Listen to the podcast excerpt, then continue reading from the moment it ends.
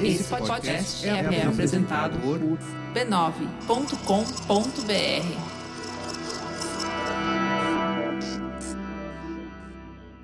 Se ao terminar esse episódio você já quiser antecipar o da semana que vem, você pode. Basta assinar o primeiro contato, no valor de R$ 12,90 por mês, para você ter acesso ao conteúdo com uma semana de antecedência, além de outros materiais exclusivos. O link para assinatura está na descrição desse episódio.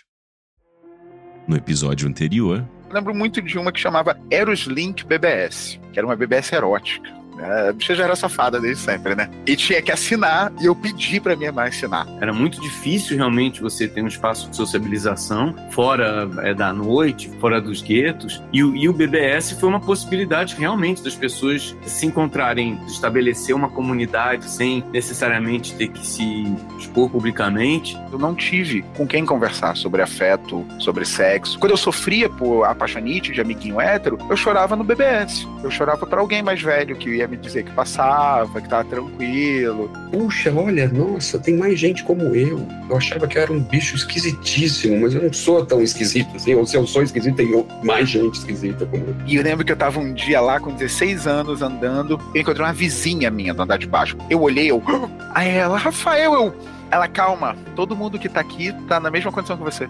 A comunidade LGBT, por conta dessa, dessas características, na época era muito mais difícil você se expor publicamente, ela, sem dúvida alguma, foi a primeira comunidade que entrou direto na internet e falava que era do Brasil e eu recebi perguntas assim, nossa, tem energia elétrica no Brasil, nossa, você tem um macaco em casa. Eu descobri que tinha uma praia onde tinha viado. Eu lembro que tinha uma, uma bandeira do arco-íris com arroba. Arroba foi o grande ícone daquela época. Em agosto de 1988, Jarkko Oikarinen era um jovem de 21 anos que trabalhava como operador em uma BBS da Universidade de Oulu, na Finlândia. Incomodado com a precariedade de um programa de chat que permitia a comunicação em tempo real, instalado por ele no BBS, Yarko decide criar um sistema próprio. Inspirado por um modelo pré-existente, ele elabora um software de comunicação baseado em canais, que permitia aos usuários abrirem espaços para conversação ou se juntarem num espaço já criado. O programa eventualmente se alastra para outras universidades, formando uma rede de comunicação internacional. Foi assim que nasceu o Internet Relay Chat, o IRC, também conhecido como IRC. Em 1991, apenas três anos após a sua criação, o IRC já se mostrava uma importante forma de comunicação em tempo real ao ser usado por jornalistas e coaitianos para relatar atrocidades da ocupação iraquiana durante a Guerra do Golfo, ou para relatar uma tentativa de golpe de Estado na União Soviética durante um apagão da mídia. Mas onde há pessoas com poder, há abusos, inclusive em ambientes online. Conforme acumulava mais e mais servidores e usuários, muitos deles com poderes de administração e moderação, casos de censura, banimentos injustos e sabotagem dentro do IRC vinham à tona. Assim, com as primeiras desavenças de uma única rede inicial, o IRC foi aos poucos se ramificando em diferentes redes, cada qual com seu conjunto de regras, restrições e códigos de conduta, que regulavam o que podia ou não podia ser feito ou dito nas salas virtuais do IRC. Algumas dessas redes eram mais horizontais e permissivas, e outras mais verticais, formando uma estrutura hierárquica de poder. Curiosamente, a própria trajetória do sistema parece se repetir na história das redes brasileiras do IRC. Foi por volta de 1995, quando a internet comercial dava seus primeiros passos no Brasil, que Maurits Antunes, então com aproximadamente 24 anos, conheceu o IRC por meio de um BBS hospedado na Universidade Federal da Paraíba mais especificamente, um canal chamado Brasil na rede estrangeira EFNet. Na primeira vez, foi difícil acreditar que cada nick ali conversando era uma pessoa e que elas estavam nos mais diversos lugares do mundo. Conheci pessoas incríveis e ainda hoje tenho contato com várias delas. Essa voz é do dublador Marcelo Trigo. Nesse episódio, ele lê trechos de um post publicado por Maurits em seu antigo blog, em 2007 que conta um pouco da sua trajetória como criador da Brasnet, que foi a maior rede de IRC brasileira. O Maurits não retornou minhas tentativas de contato e, posteriormente, eu fui informado de que ele não dá mais entrevistas. Então, por se tratar de um texto público, eu achei importante replicá-lo aqui para trazer um pouco da sua perspectiva. Em 1996, teve início a era comercial da internet no Brasil. Muitos provedores nasceram e a maioria apoiou o nascimento do IRC, cedendo máquinas onde os servidores rodavam. Lembro que a primeira rede foi criada e organizada pelo Ian Canopus e pelo X-Shadow. Essa rede se chamava Brasirc, a primeira rede brasileira de IRC. Segundo relatos, uma rede que vivia em conflitos. Participei desta rede no início e logo percebi que os poderes ilimitados que os IRCADMINs e os IRCOPs possuíam eram constantemente usados de forma abusiva. IRCADMINs e IRCOPs eram usuários com cargos elevados e poderes de administrador dentro da estrutura hierárquica da rede. Tal comportamento afugentaria os usuários comuns e impediria o crescimento maduro do IRC. Como não consegui mudar de mentalidade, saí e criei a Brasnet. Assim como dissidente de uma rede pré-existente, Maurits cria a Brasnet, que em poucos anos se tornaria um dos espaços de convivência online mais importantes da internet brasileira. Uma espécie de rede social sem a lógica capitalista, criada de baixo para cima e mantida pelos próprios usuários, sem qualquer fim lucrativo. E a oitava maior rede de IRC do mundo inteiro, sendo a maior ligada a um país e idioma. Uma rede que uniu pessoas de diferentes estados, possibilitou intercâmbios culturais entre brasileiros e formou famílias e comunidades. Só que, enquanto os responsáveis pela Brasnet tentavam estabelecer os limites da liberdade de expressão, desafetos foram criados, bem como uma rivalidade com redes vizinhas, ocasionando uma verdadeira guerra cibernética em pleno território virtual brasileiro. Enquanto isso, no outro chat mais popular do país, o UOL apostava na comunicação do público com famosos, dando origem ao meme da Kelly Key e batendo recorde de audiência com celebridades impostoras.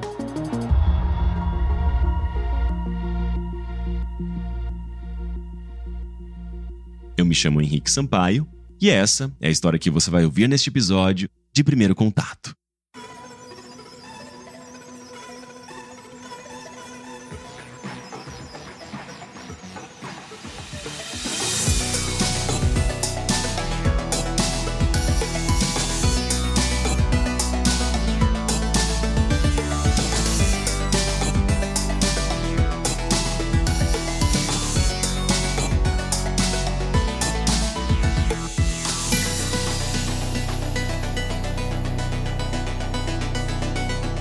Episódio 4 Ditadores Benevolentes.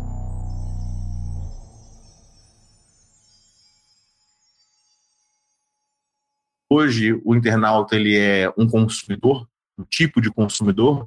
Lá, o internauta, naquela época, principalmente no RC, eu vejo com a sensação de um membro de uma comunidade, ou seja, ele tem que fazer parte dessa construção coletiva, ele tem que também zelar por um espaço, ele tem que também colaborar Tiago Ayub, diretor de tecnologia, que aos 13 anos já tinha um cargo de administrador e moderador da Brasnet. História que você ouviu no episódio passado. E acho que o RC é um dos mais espaços que mais sintetizava isso. Como, por exemplo, se você olha hoje, bom, hoje os, as ferramentas de comunicação entre as pessoas são de empresas bilionárias, né? Uma das empresas mais ricas do mundo tem os mensageiros instantâneos, WhatsApp, Instagram, redes sociais, etc. Enquanto na época a Brasnet era a iniciativa de um brasiliense, né? Um homem, uma pessoa física com seus próprios meios fazendo isso acontecer. Então era uma comunidade que ela era também operada financeiramente, tecnologicamente por nós. Não existia essa, essa sensação de ser consumidor, existia muito essa sensação de ser membro de uma comunidade de pessoas seletas, de, de estar na, na vanguarda do que a tecnologia tinha para proporcionar na época. Tanto é que uma mensagem que você lia com alguma frequência ao acessar a Brasnet,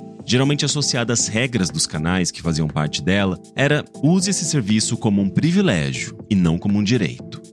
Nos finais de semana de maio de 1999, aproximadamente 9 mil usuários simultâneos, dentre os mais de 110 mil nicks registrados, acessavam os mais de 14 mil canais que existiam dentro da Brasnet. Se você acessasse a rede através do Mirk, o software mais popular de IRC, veria uma lista na lateral esquerda repleta de canais, como Hacker, Gay Brasil, 100% Jesus, Punk, Sexo, Videogames, MP3, Linux e Coroas.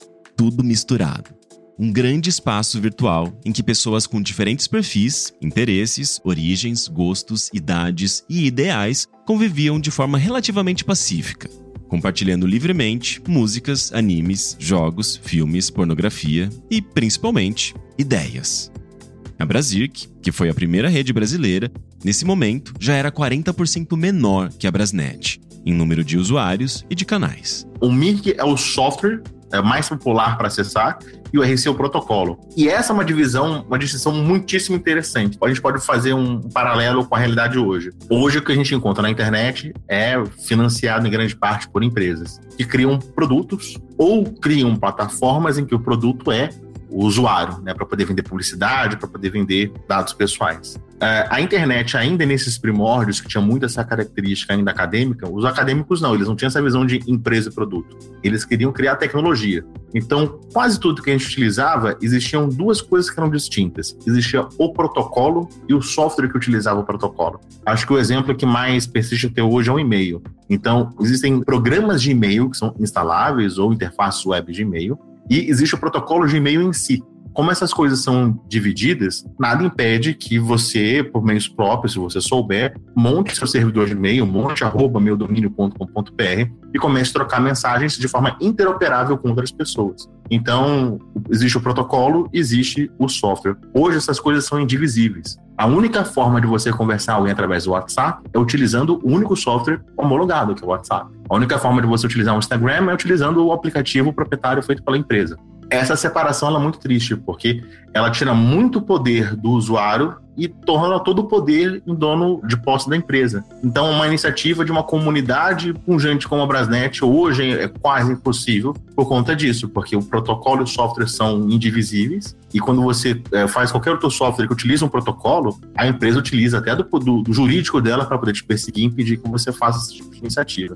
Então, é, esse é um dos saltos de business plan, de, de tecnologia, que mingua essa capacidade da gente ter comunidades. Um embate muito importante tem sido de YouTube com youtubers, né? Então, o YouTube como uma ferramenta quase monopolista, praticamente monopolista, fazendo censura, ou o Twitter também fazendo censura, curadoria ou moderação de conteúdos. Na lógica antiga na internet seria impossível, porque existiria um protocolo de plataforma de vídeo e vários softwares diferentes que permitiriam que eles fossem acessados. Então, as pessoas poderiam trocar de uma para outra, assim como no Brasil a gente tinha duas grandes redes de RC, a Brasnet e a Brasir, que se você teve algum problema na Brasnet, você tinha, podia ir para um outro refúgio para Brasir.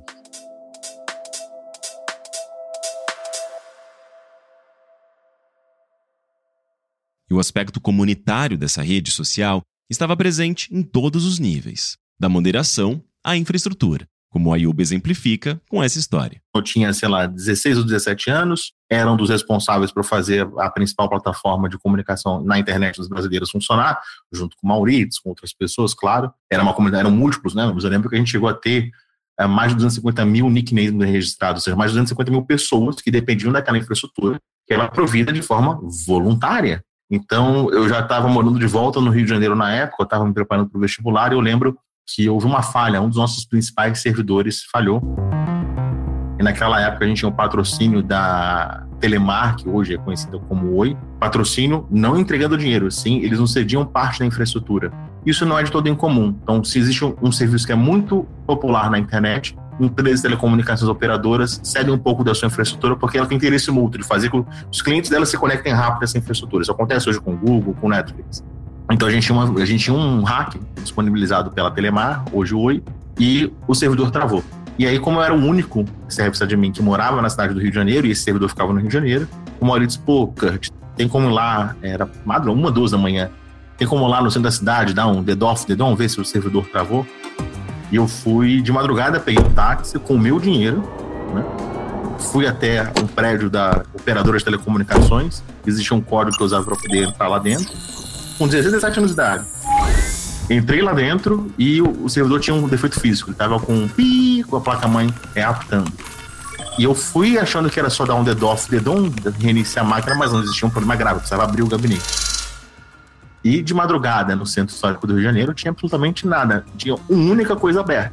Era uma casa de mulheres felizes. E eu fui lá, pedir uma chave de fenda. Eu tive que explicar, não, não é uma posição sexual, quero literalmente uma chave de fenda emprestada. Trabalho aqui na frente, preciso abrir o computador. Ou seja, o bate-papo ao vivo via internet de mais de 200 mil pessoas dependia de um menor de idade na porta de um puteiro pedindo uma chave de fenda emprestada para entrar e consertar um servidor. Então, é esse o aspecto da comunidade. A gente se vestia, a gente vestia uma, um uniforme, uma camisa de fazer a internet funcionar por dedicação do nosso tempo, dedicação do nosso esforço.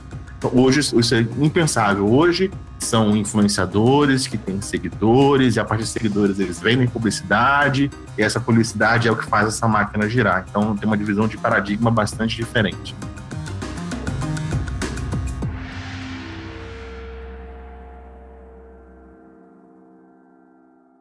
Além da Brasnet e da Brasic, havia um outro destino bastante popular na internet brasileira para quem quisesse socializar. Era, era outro público completamente diferente. O público do Bate-Papo UOL era realmente iniciante. É, aliás, tinha salas Mirk no Bate-Papo UOL. Ricardo Fotios, que foi gerente geral do Bate-Papo UOL. E, então, assim, aquele público que começou a entrar no Bate-Papo UOL naquele momento não, não frequentaria o Mirk, não saberia nem por onde começar.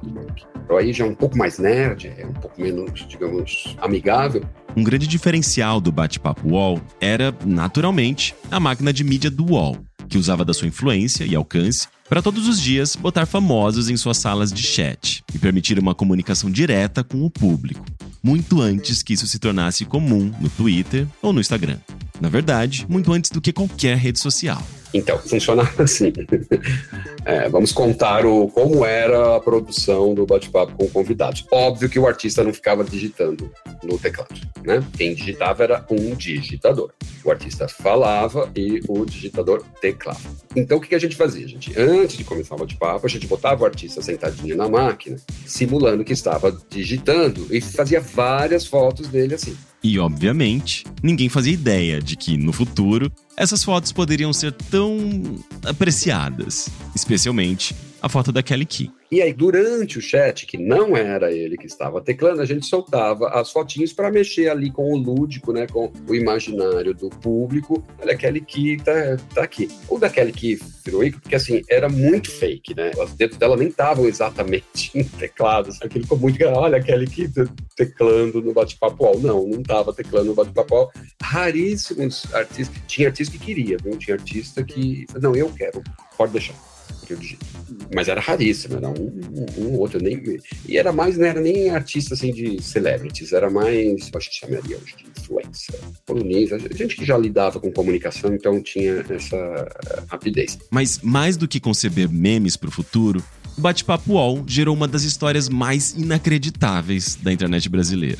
Teve uma época do Bate-Papo, quando o UOL virou gigante, foi pro prédio da Faria Lima, no 2000 e tal, tinha TV, era uma casa um pouco mais encorpada. É, a gente tinha uma grade do bate-papo com convidados. A programação começava às 14 horas e ia até a meia-noite, todo santo dia, com entrevistas uma atrás da outra, como grade, com plateia.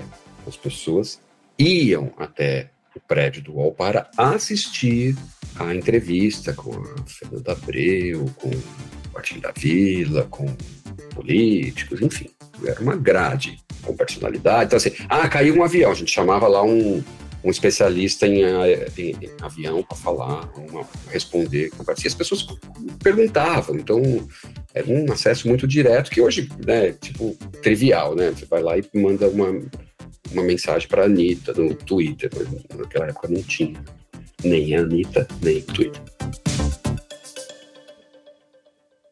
E nessa grade, um dos artistas mais pedidos pelo público era Sandy Júnior, né?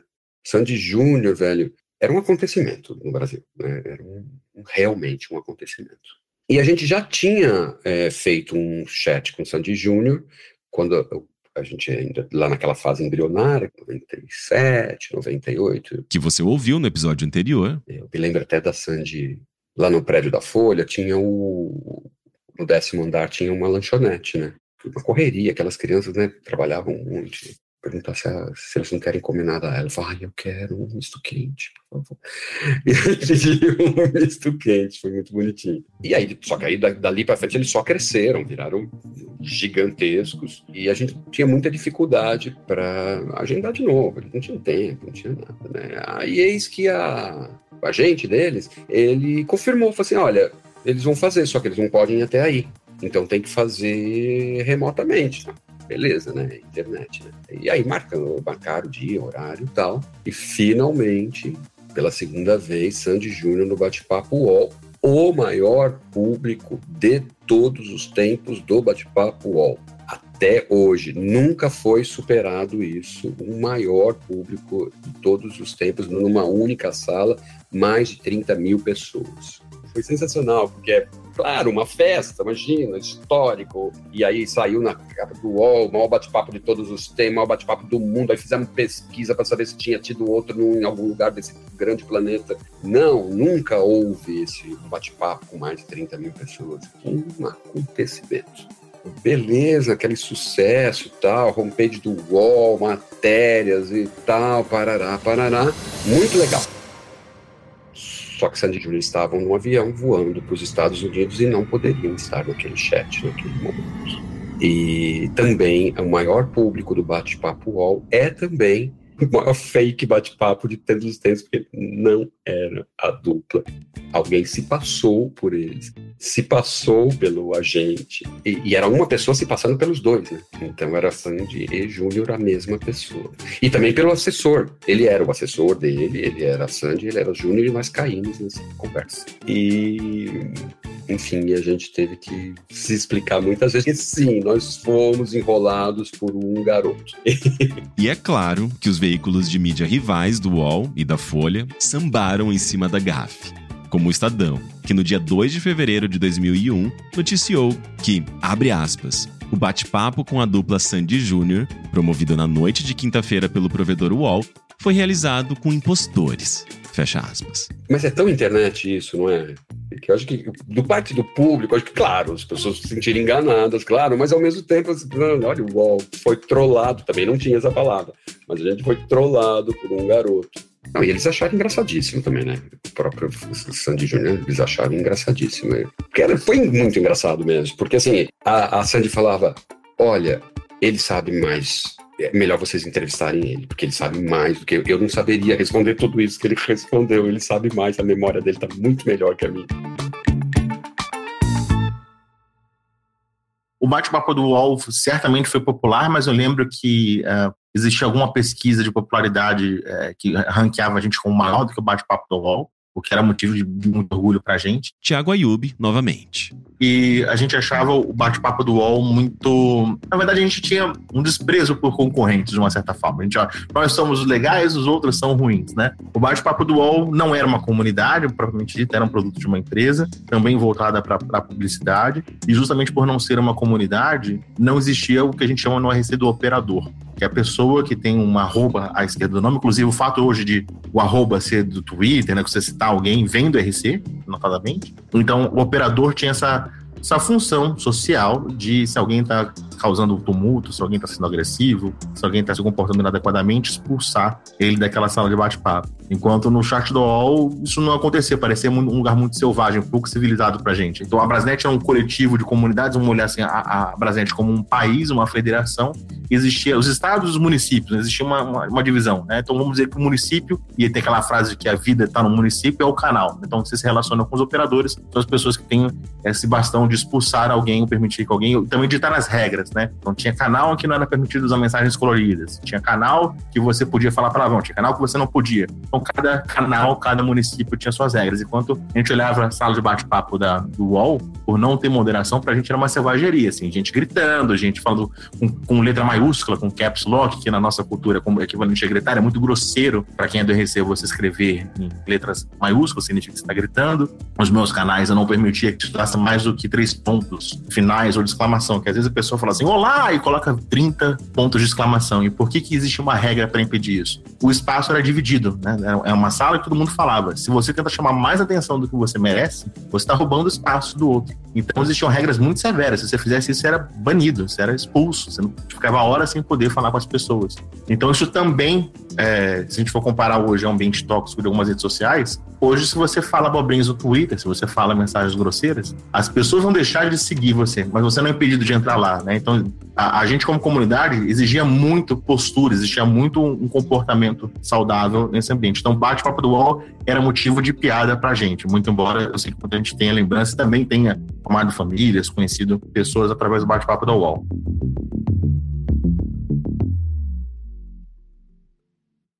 Mas havia justamente quem não gostava da quantidade de regras e nem da complexidade do Mirk, e acabava preferindo o ambiente mais caótico, mas também mais simples e acessível do bate-papo UOL. No ambiente do bate-papo, ali me parecia que estava claro que era um ambiente diverso, que era um ambiente livre, que era uma novidade, e que as pessoas conversariam com quem quisesse sobre o que quisesse, sem nenhum tipo de moderação. Inclusive, isso era um ponto para a gente. Ricardo Fotios, ex-UOL, novamente. A gente não ficava moderando a conversa das pessoas. Eu não poderia supor que 25 anos depois a gente tivesse tanta intolerância, sobretudo sexual e de raça, de gênero, como a gente vê hoje em dia, porque ali me parecia que a gente estava caminhando para um lado eh, exatamente oposto a esse, que era de, nossa, claro, liberdade, é isso, cada um faz o que quiser da sua vida, ótimo, toca, toca o baile. Então eram duas lógicas diferentes, porque enquanto o Mirk promovia uma comunidade persistente, o bate-papo UOL acabava sendo mais efêmero uma vez que os usuários poderiam trocar de nome e nenhum histórico de conversa pública ficava preservado. E com a falta de moderação, uma maneira que eles encontravam para manter as pessoas em sintonia, sem muitas brigas e desavenças, era a segmentação das salas por idade ou temas. O que não era muito diferente dos canais do Mirk. A gente fez um, uma bobagem também, que quando a gente criou as salas por idade, a gente criou salas para criança, cara. Da melhor das intenções, entendeu? De tipo, ah, para não misturar adulto com criança. Só que, sim, é, essa era no mundo, no mundo ideal seria isso, as crianças no lugar das crianças, os adultos no lugar dos adultos, tal, né? Sim, mas a, como diria Caetano Veloso, a vida é real e de viés, né? Então a gente, na verdade, criou um curral de crianças, de, né, de jovens, para o pedófilo ir lá e se passar por criança. Né? Então nós fechamos as salas menores de idade, todas. Claro, isso não garante que o menor de idade não vá para a sala de adulto, mas pelo menos ele não está encurralando. Cara, é isso, né? Não é diferente do que é no mundo, né? Então, assim, onde, onde é esses assédios acontecem no, no mundo real? É na creche, né? É no orfanato, é no seminário, né? É onde o quê? Onde você está cercando, você, exato, você põe um monte de jovem no lugar e aí tem um adulto que vai lá e, e se aproveita daquela situação. Mas a gente foi ingênuo nesse sentido, é, mas é, a gente se tocou rapidamente e fechou, assim, fechou mesmo. Fechamos as salas, tiramos do ar as salas e sem prévia aviso, não, basta. Inclusive, a gente participou da CPI da pedofilia. Isso bem mais para frente, entre março de 2008 a dezembro de 2010. A gente fez acordos, muitos acordos com o Ministério Público Federal, no sentido de facilitar o, o encontrar né, os criminosos e tal, é, porque sim, porque tinha essa, essa questão. Só que assim, a moderação ela não, mesmo que ela existisse, ela não resolveria essa questão, porque essas conversas se davam privadamente. Né? O aliciador não vai aliciar ali, né? ele não vai chegar lá no estádio e pegar o microfone e vai né, falar. Então, assim, também não, não, dava muito. Então, a gente partiu por camadas mais tecnológicas. Então, é, é partir da denúncia, então tinha botões de denúncia para todo lado, de maneira de denunciar, né? com um clique você denunciava a conversa, que já fotografava o IP do sujeito e mandava direto para o MPF, para o Ministério Público Federal. E a gente também tinha tolerância zero com isso. Então, assim, cancelamos uma porção de, de assinaturas do UOL, assim, de cancelar. Tipo, amigo, aqui você não vem nem para ler notícia. Um grande abraço para você. Criminosos, porém, sabiam que praticar qualquer crime no bate-papo do UOL era como tentar assaltar alguém em plena Avenida Paulista durante o dia, dada a exposição que aquele ambiente virtual tinha, inclusive com propagandas na TV. Para manter um pouco de discrição, eles precisavam de espaços mais isolados, espaços que, para serem acessados, exigissem um conhecimento um pouco mais avançado de informática, tipo o Mirk. Uma reportagem de 1997 do jornal O Estado de São Paulo cobre a primeira investigação da Polícia do Rio de Janeiro sobre tráfico de drogas via internet. Mais especificamente, o canal Maconha, da Brasirc, a rede rival da Brasnet. Segundo o Ayub, a prática de crimes aumentou substancialmente após a inauguração do IG, que, em 1999, estreou o modelo de internet gratuita via ligação de escada para a população brasileira. Você começa a aumentar o número de pessoas, aquela pequena porcentagem de pessoas da humanidade que não são legais começaram a virar um número absoluto, um número grande lá no IRC. É, então, aí sim a gente começou a ter esses atritos, né, de ter esse, essa parte criminal, a parte de pedofilia começou a surgir, e a gente começou a ter que lidar com esses problemas que hoje são muito grandes, e lá a gente começou a ver eles crescerem. Mas a tábua de salvação era, por não ser um produto e sim ser uma comunidade, vou fazer um comparativo com o Twitter, que é muito, muito criticado por ter conversas que são muito tóxicas. Se você está num canal, se você está na sala de bate-papo, onde os operadores pelo código deles, pela ética deles, não estão tolindo comportamentos que são tóxicos, você tem a oportunidade de ir para outra sala, ou de fundar uma sala, ou de fundar um espaço que aquelas pessoas não estão lá. Então, as pessoas tinham, o usuário, o internauta, o usuário de RC tinha mais ferramentas individualmente de se afastar desse tipo de situação, tanto para o bem como para o mal. Eu lembro que eu era, era de mim, ou seja, nessa escala já era poder federal, já não era mais nem municipal, mais estadual, ou seja, de poder muito grande, inclusive de banir as pessoas determinadamente. Eu comecei a perseguir grupos neonazistas. Então, recebi algumas denúncias, eu era ouvidor, então ouvidoria.brasnet.org e o abuse.brasnet.org caía para mim no meu e-mail, recebi as primeiras denúncias e aí fiz um trabalho de investigação. E um dos privilégios que, que eu tinha, e acho que talvez a primeira vez que isso vai aparecer em alguma entrevista, eu conseguia entrar num canal sem ser visto. Então, se tinham três pessoas conversando, poderia ser a quarta sem que elas soubessem. Bom, e também tem outro fator importante, eu tinha muito tempo livre. Hoje em dia não tenho mais, né? É, não pagava boleto naquela época. Então passei um tempo enorme, não lembro se semanas, mas certamente dias, e circulando, vendo as pessoas identificando os nomes, identificando os IPs, aí quando o mesmo IP se autenticava em logins diferentes, eu conseguia relacionar os logins, eu passei um grande fiz um organograma de grupos neonazistas que falavam Heil Hitler, que falavam mensagens, é o discurso que a gente conhece. E teve um dado dia que eu comprei todos eles e expulsei todos, uma vez só. E aí, como eu, aí vem coisa de comunidade. Como eu era o ouvidor, eu era a última, era o STF, a última instância que você pode recorrer. Todo, todos eles, ou umas grandes, muitos deles, recorreram a mim mesmo. Eles não sabiam que eu tinha sido punidor, né? Ou seja, eu tive que jogar recurso de uma decisão que eu mesmo tomei. Ah, o STF deve passar por isso, né? E eu lembro muito bem que eu neguei, indeferi todos os pedidos. Não, você vai continuar banido, você não pode é, ficar aqui. Que era uma, o que, que resta na internet para fazer, além do RC, era muito pouco que tinha. Então a pessoa. Imagina, você foi banido da internet, é uma coisa muito grave. Lembra que é uma comunidade de texto, então todo mundo escrevia muito bem, falava muito bem. As defesas que eles faziam era um negócio assim fascinante. Os caras estavam tentando defender a liberdade de expressão deles e aí uh, advogaram. Qual foi o a, que, que eles tentaram? Pegaram os trechos da Constituição e que, que, que queriam dizer que aquilo era liberdade de expressão. E eu também contra-argumentei. Então, assim, bando de moleque discutindo Constituição, perseguindo é, comunidades neonazistas. Eles tiveram uma ideia. Trocaram identidade, trocaram é digitalmente difícil você proibir as pessoas como sempre. Então, eventualmente, eles começaram a entrar com outras identidades e eles criaram uma, uma comunicação trocando as palavras, trocando negros por brigadeiros, trocando. Fizeram para poder continuar se reunindo, mas sem sofrer a censura. Eles mudaram o vocabulário para não serem pegos de novo. E aí, como não sou, não era leigo, me infiltrei de novo, coletei tudo e bani tudo de novo. Aí veio o recurso. Como pode você querer banir a minha mensagem contra brigadeiros? O doce faz mal à saúde. Então imagina esse tipo de discussão, entendeu?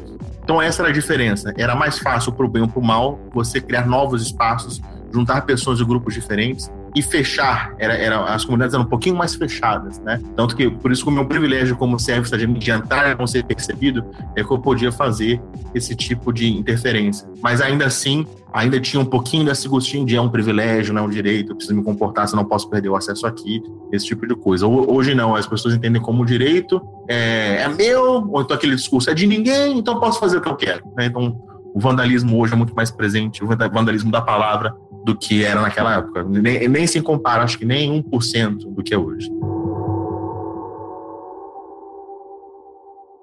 E não eram só denúncias de nazistas ou pedófilos que caíam no colo do Ayub. Baloeiros, pessoas defendendo soltar balões. Eu lembro que eu moderei, fechei, não permiti que mais conversassem. Isso a partir de 1998, quando fabricar, vender e soltar balões passaram a ser considerados crimes ambientais. Mas eu também lembro que, assim como os neonazistas, eles invocaram a liberdade de. Não foi liberdade de expressão exatamente, liberdade de religião, de que soltar balões era um tipo de fé que ele tinha, e o fato de existir canais religiosos eu tinha que permitir que o canal dos valores existisse. Eu falei, I'm sorry, não concordo, tchau, benção, aqui você não vai poder conversar. E, pelo menos na Brasnet, era assim mesmo. Avacalhou, caiu fora. Tinha também outras formas de contravenção. Tipo, tentar se aproveitar de uma pequena brecha para tomar um canal para si, uma espécie de golpe de Estado que rolou de verdade com o canal de um município do interior de São Paulo. Existia um processo chamado takeover, que era você tomar um canal para si. Você não era um operador autorizado, mas por um pequeno lapso nas configurações do servidor você conseguiu ter uma autoridade que você não deveria ter direito. Você se apropriava do canal chamado Takeover.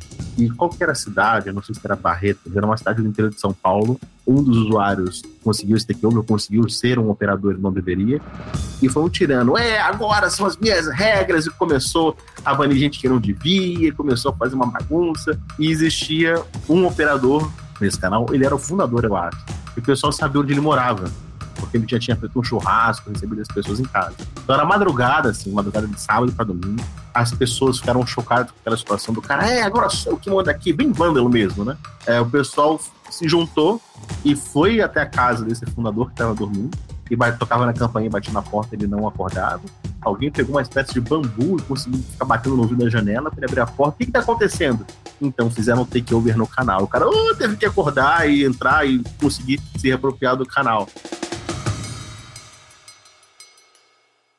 Só que nem todas as contravenções que aconteciam na Brasnet eram tão óbvias. Determinar o que era ou não aceitável dentro da rede às vezes era algo um tanto subjetivo, especialmente quando a gente pensa que quem moderava e determinava o banimento de usuários eram operadores escolhidos a dedo por outros usuários influentes, e não por uma votação popular. Ou seja, a Brasnet, ou mesmo outras redes, como a Brasirc, não eram exatamente uma democracia. Cada canal tinha seu conjunto de regras, algumas explícitas, algumas muito bem escritas, outras muito informalmente. O papel do operador é o papel que é a melhor expressão que eu, que eu consigo achar para ela, e gosto muito, é o ditador benevolente. Né? É uma ditadura, você não democraticamente elege os operadores, na maioria dos canais. Alguns poucos canais fizeram processo democrático de eleição, mas existe uma boa intenção. Se o operador fosse tão punitivo ao ponto de impedir que as pessoas conversem, acaba fazendo, não fazendo sentido existir o canal ou o papel dele. Então, nessas, nessas ditaduras benevolentes, os canais que atraíam mais pessoas, aquele cujos operadores conseguiam fazer que a conversa não acabasse e continuasse rolando como eles são ditadores benevolentes, o ditador tem as suas, os seus desejos. Então, algumas vezes por birra, por rixa, acontecia algum tipo de personalismo, de abuso desses poderes, mas no geral não. No geral é, é, havia uma, essa ideia do ditador benevolente, da benevolência na moderação. Então, algo tão centralizado é, não existia tanto. Então, por mais que houve algum tipo de atrito, ou um certo grupo foi perseguido, um certo é, conjunto de pessoas foi perseguido, elas sempre tinham a oportunidade de abrir no segundo canal e continuar conversando, entendeu? A Brasnet como um todo só perseguia aquilo que era naturalmente crime, né? Troca de dados pessoais, de cartões de crédito, que era algo muito comum na época, pedofilia, qualquer coisa que as autoridades nos acionassem. Então existia uma pluralidade de espaços, uma pluralidade de moderação. Você podia se filiar ou entrar no canal onde a moderação mais agradável o teu paladar e mais tinha afinidade com o teu gosto pessoal.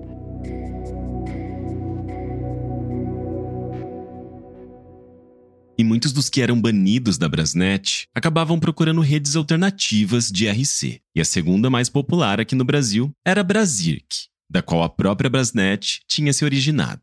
Então, além de abrigar muitos desafetos da Brasnet, a Brasirc mantinha uma forte concorrência com a rede vizinha como qualquer rivalidade, a Brasil que achou a Brasnet horrível, um bando de selvagens, também a gente achava eles um bando de selvagens também. Então a gente sempre se olhava com, uma certa rivalidade. Então, o paralelo que eu mais consigo fazer para você é rivalidade de time de futebol.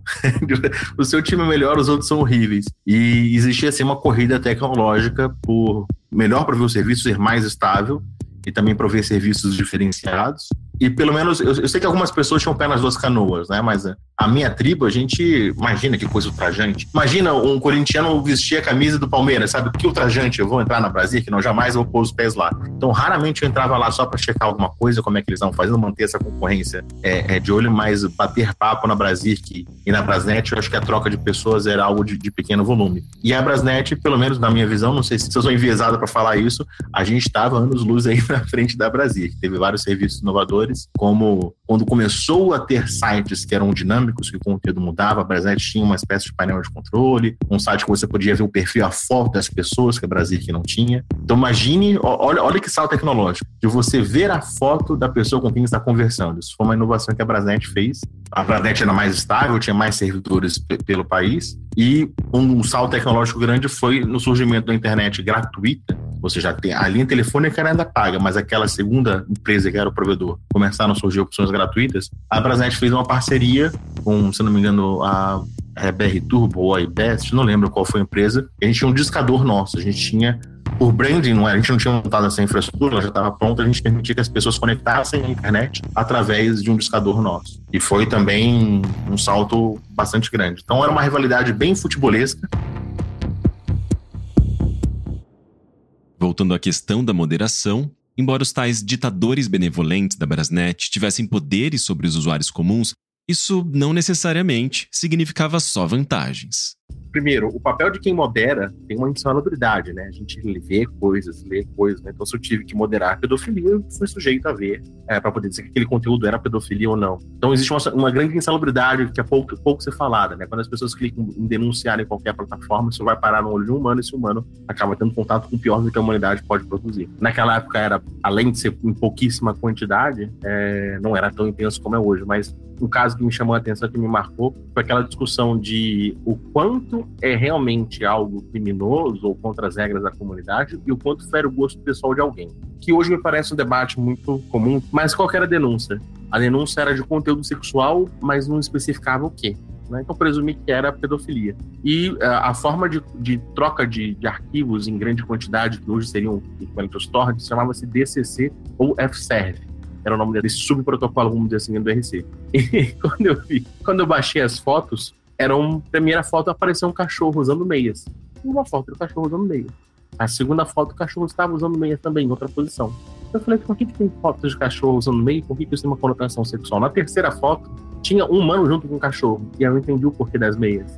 E aí fica aquela coisa, eu modero ou não modero? Qual é o meu papel? De é, julgar o fetiche do outro ou permitir nessa comunidade esse tipo de coisa seja feito como existe o direito dos animais, esse tipo de coisa é tido como abuso, eu me espelho sempre na lei. Falei assim, olha, esse conteúdo você não vai poder colocar aqui e banir esse F-Serve mas era nesse momento, nessa etapa da internet, que essas discussões começavam a, a, a, surgir. Ou seja, eu não era uma empresa, eu era um voluntário. Então, eu, como voluntário, que tipo de, de alicerce eu vou utilizar para que não fique subjetivo demais, para que não fique se no dia que eu estou de férias, outra pessoa julgar, vai ter um outro tipo de decisão. Então, foram os primórdios assim, da, da moderação da internet, eu diria.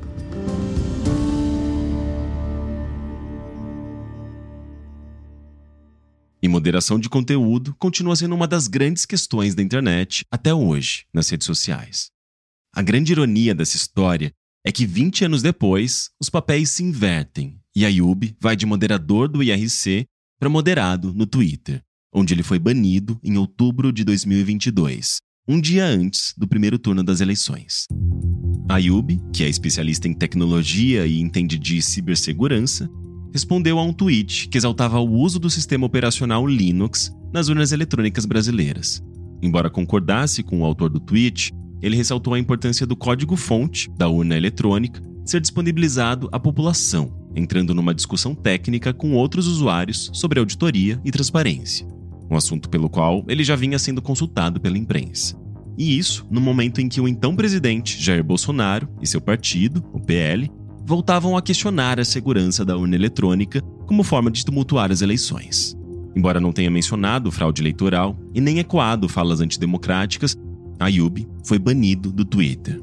Provavelmente por conta de denúncias anônimas, validadas por um robô ou por uma equipe de moderadores.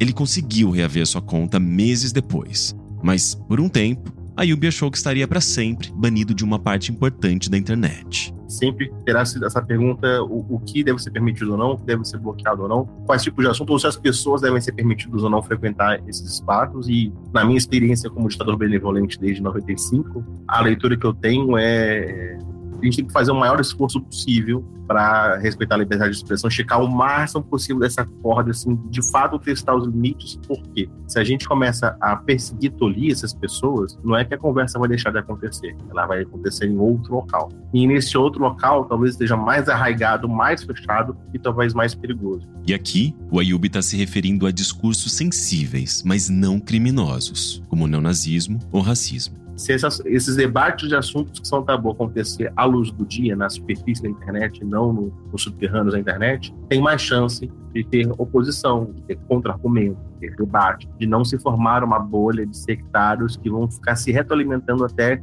isso virar um mal para as pessoas efetivamente, não só ideias que são ruins. Então, pelo menos eu tento fazer esse esforço e tento advogar por isso. Né? Então, esse, esse é o papel que a moderação tem que ter. Então, vão ter solavancos, vão ter momentos de atrito, vão ter coisas que são difíceis de avaliar, mas o, o bloquear, moderar, expulsar, remover tem que ser o último recurso, tem que ser a última instância, porque senão a gente está piorando o problema em vez de melhorar.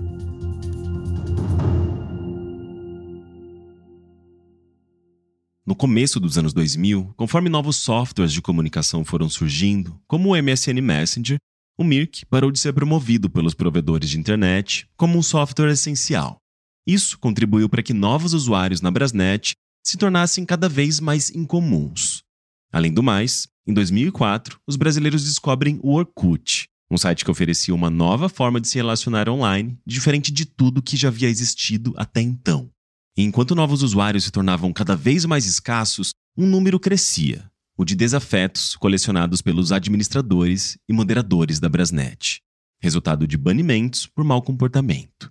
E muitos desses desafetos eram hackers, ou apenas pessoas com um grau avançado de conhecimento em tecnologia. Foi então que começaram os problemas. É, surgiu os ataques cibernéticos do DDoS. Né? Um ataque de negação de serviço, mais conhecido como ataque DDoS ou DDoS. Uh, o que, que é o DDoS? É um ataque cibernético que tem como objetivo deixar um alvo fora do ar. Isso acontece mais recentemente, a gente está falando no luz do conflito Rússia-Ucrânia. Dias antes da invasão territorial, houve ataque DDoS. Esse, esse ataque que entope a conexão, entope os servidores, deixando esse alvo fora do ar. Então, não é algo ligado a IRC. É, bancos sofrem isso o tempo todo, o governo sofre isso tempo todo, é uma das armas cibernéticas quando o país tem, está em guerra com outro, uma soberania é soberania. E jogos, jogos sofrem muito ataque de DOS. Acho que talvez entender o, o jogo seja mais fácil para a gente transpor para o RC. Então, jogos competitivos, que as pessoas gastam muito tempo, muito dinheiro, muita energia nesses jogos, porventura o jogador ficou muito, muito bom e derrotou, deu headshot em alguém, ficou muito pé da vida, ficou muito chateado.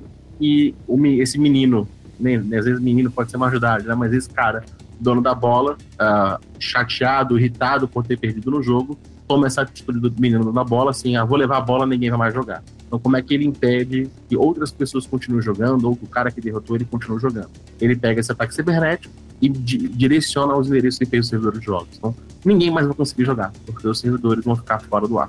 Não só o servidor fica fora do ar, como as empresas que oferecem a infraestrutura, os provedores de internet, os pacientes, também ficarão com falhas massivas, também ficarão fora do ar. Então, é uma espécie de, de, de, ataque cibernético que não é, ele não pega um alvo só, ele pega pedaços grandes da internet, ele congestiona vários circuitos da, da internet. Isso acontecia no RC pelo seguinte: é, éramos uma ditadura benevolente e algumas pessoas eram banidas, expulsas, porque cometeram condutas que objetivamente ou subjetivamente não eram aceitáveis, não eram permitidas.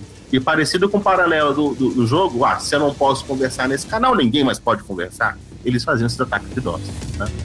Então, é, a gente começou a primeiro ter esses incidentes de ficarem disponíveis e fomos um, um grande berço para as operadoras brasileiras, provedoras brasileiras aprenderem como a, a, se proteger desse ataque cibernético. A própria Brasnet, a gente conseguiu construir uma defesa muito forte contra isso, a ponto de ficar resistente contra isso. Então, os incidentes de ficar fora do ar eram cada vez mais raros. Só que, conforme a Brasnet se blindava dos ataques de DOS, os invasores passaram a mirar as empresas parceiras da Brasnet, incluindo grandes provedores, como Mandic, e empresas de telefonia como a Telemar. que oferecia uma infraestrutura para manter a rede no ar em diferentes estados ao redor do país.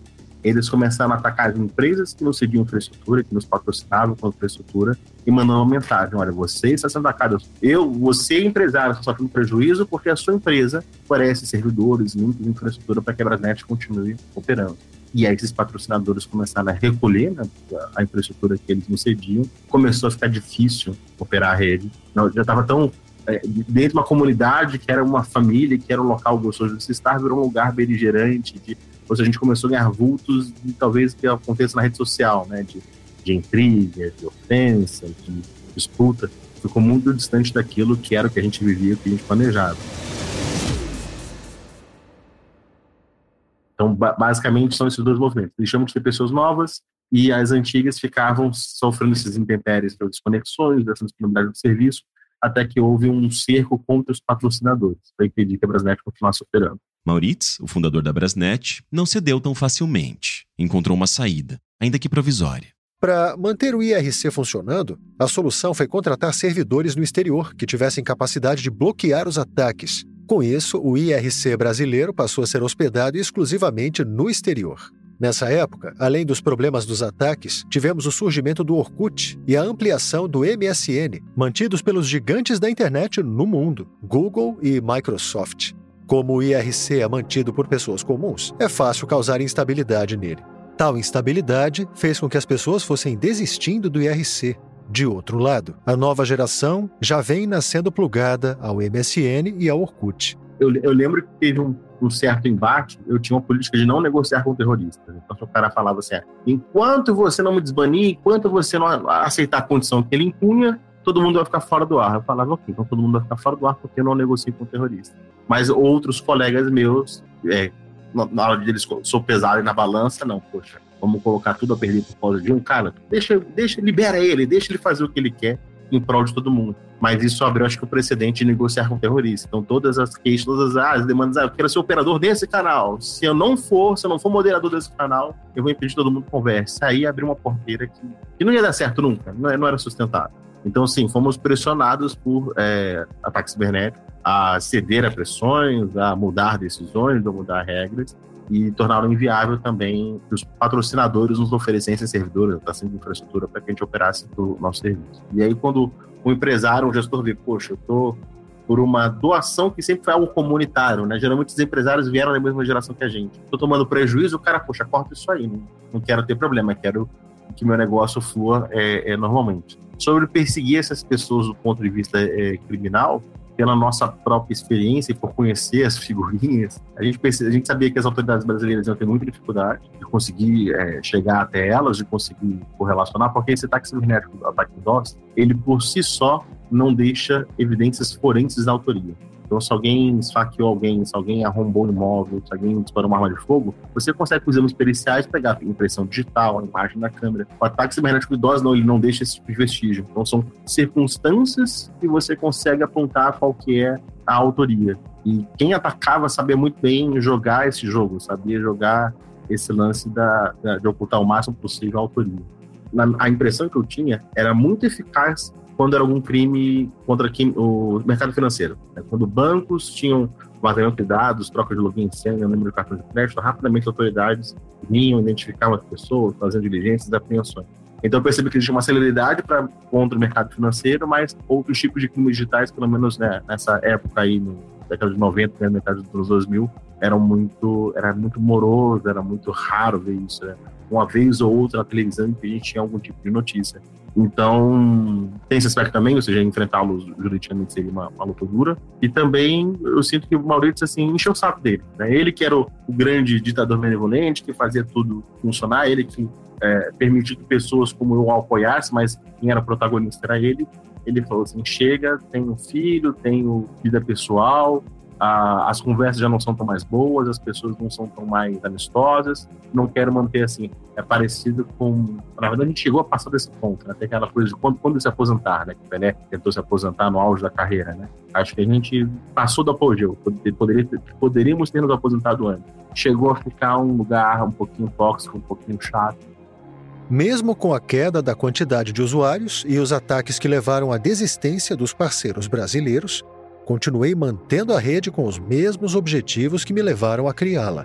Infelizmente, aquelas pessoas que atacavam os parceiros brasileiros no início dos anos 2000 também não desistiram de atacar o IRC brasileiro.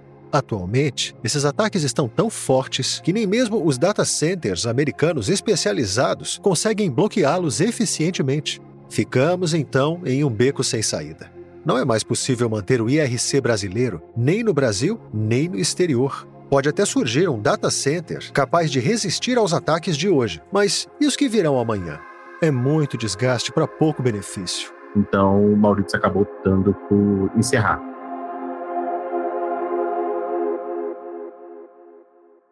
Em maio de 2007, a Brasnet é encerrada, botando um fim em um ciclo que durou mais de uma década.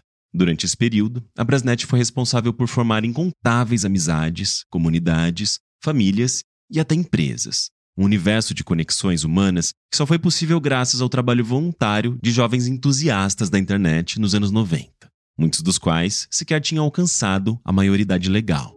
De 9 anos em diante. Com 14 anos eu já era ouvidor da Brasnet. Então, com 14 anos estava moderando mensagens, criando regras. Eu fiz o IPPK, que é uma espécie de compêndio de regras, uma espécie de constituição, assim, um manual gigantesco de regras do que é aceitável ou não em termos de comportamento e mensagem. Para mim, ajudou a, a, amadurecer tanto na comunicação, escrever bem, conversar bem com as pessoas e lidar com situações de tomar decisões, um tipo de, talvez, de maturidade que não é muito comum, de hoje um menino de 14 anos estaria jogando Minecraft apenas, mas bem cedo, e era comum, viu? A empresa que eu trabalhei, que hoje é uma grande empresa de tecnologia brasileira, o fundador era meu amigo no RC, ele tinha nove anos tão quanto eu, para você ver como é que a gente estava à frente do nosso tempo. Ele conseguiu convencer a estatal, a Companhia Telefônica de Goiás, a mudar rotas de internet, mudar configurações de IP, no papo, ligando lá com voz de criança, alô! e fazendo isso. Eu também, já nessa idade, também já tive uh, momentos como, por exemplo, não existia muita diferença entre profissional e amador. Né? Então, como eu tinha muito tempo livre, falava inglês, conseguia ler os manuais, as documentações, então o meu provedor me pedia ajuda. Então, tinha vezes que o provedor ligava para minha casa, pedia autorização dos meus pais para falar comigo, para tirar dúvidas técnicas. Eu era cliente, eu pagava mensalidade, mas o provedor tinha coisas que eles não conseguiam fazer, ligavam para o menino de 9, 10 anos de idade para pedir ajuda do suporte técnico. Porque eu já era conhecido por prestar suporte técnico para ajudar. Então, por isso que eu me sinto muito operário da, da, da, da internet. Então, mesmo antes de pré-adolescente, né? nove anos ainda criança, a gente lidando com assuntos internacionais, lidando com empresas, lidando com startups, e com leis, e com a Anatel. Então, mostrando o poder que um hobby pode ter. Mesmo que as comunidades da Brasnet passassem a migrar para outras plataformas a partir do seu encerramento em 2007, como o Orkut e eventualmente o Facebook, já não seria mais a mesma coisa sem os scripts do Mirk, o voluntariado e a cultura e abertura do IRC. E com a ascensão das redes sociais, o modelo comercial e a entrada maciça das marcas e da publicidade na estrutura das redes, a internet seria moldada de forma que o IRC ficasse para sempre no passado, muito embora ele continue existindo até hoje. Mas a verdade é que, mesmo que seja lembrado como parte da história da internet, o legado deixado pelo IRC e pelo Mirk ainda está por todo lugar à nossa volta.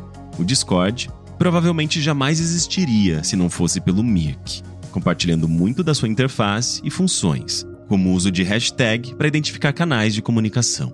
O Slack, muito usado por equipes de trabalho, foi construído a partir de protocolos do IRC e até 2018, inclusive, era compatível com o sistema. Sem que muita gente saiba, o IRC faz parte da cultura de transmissão da Twitch, que usa sua interface no campo de chat durante as lives até hoje permitindo a criação de bots e automação de gerenciamento de mensagens. As arrobas antes dos nicks em redes sociais, que no IRC eram sinônimo de poder, hoje estão por todos os lados, do Twitter ao TikTok. O IRC, portanto, é parte integral da internet como a gente conhece, uma espécie de fundação para a comunicação mediada por computadores e um protocolo modelo que até hoje rege comunidades, conecta pessoas e une desconhecidos ao redor do mundo.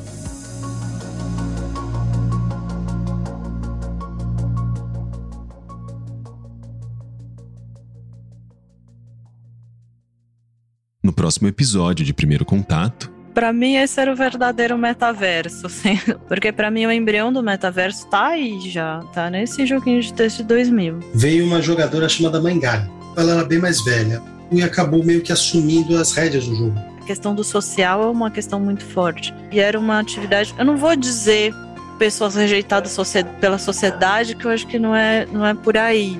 Mas eu acho que ele tinha uma coisa de pessoas com interesses muito específicos e que às vezes não se encaixavam de outra forma. Eu fiquei com medo, né? Sim, fiquei meio assim, falei, ah, vou criar uma persona, foda-se. Falei que era André. Aí teve personagens héteros num casal, numa sala privada, particular, que só os dois tinham acesso, estavam fazendo sexo virtual e foram chamados porque foram pegos no flagra. Então eu saí do jogo e algum tempo depois eu loguei como se eu fosse uma outra pessoa falando, ó, oh, o André sofreu um acidente, ele morreu. Depois de muitos anos, teve duas lésbicas que resolveram assumir publicamente que eram um casal. Meu, ela muito não gostou. E aí as jogadoras, o casal de lésbicas começou a confrontar elas. Se você quiser ouvir agora o episódio da semana que vem, é só assinar o primeiro contato no valor de R$ 12,90 por mês. Assim, você recebe o conteúdo com uma semana de antecedência, além de materiais exclusivos. O link para assinatura está na descrição desse episódio.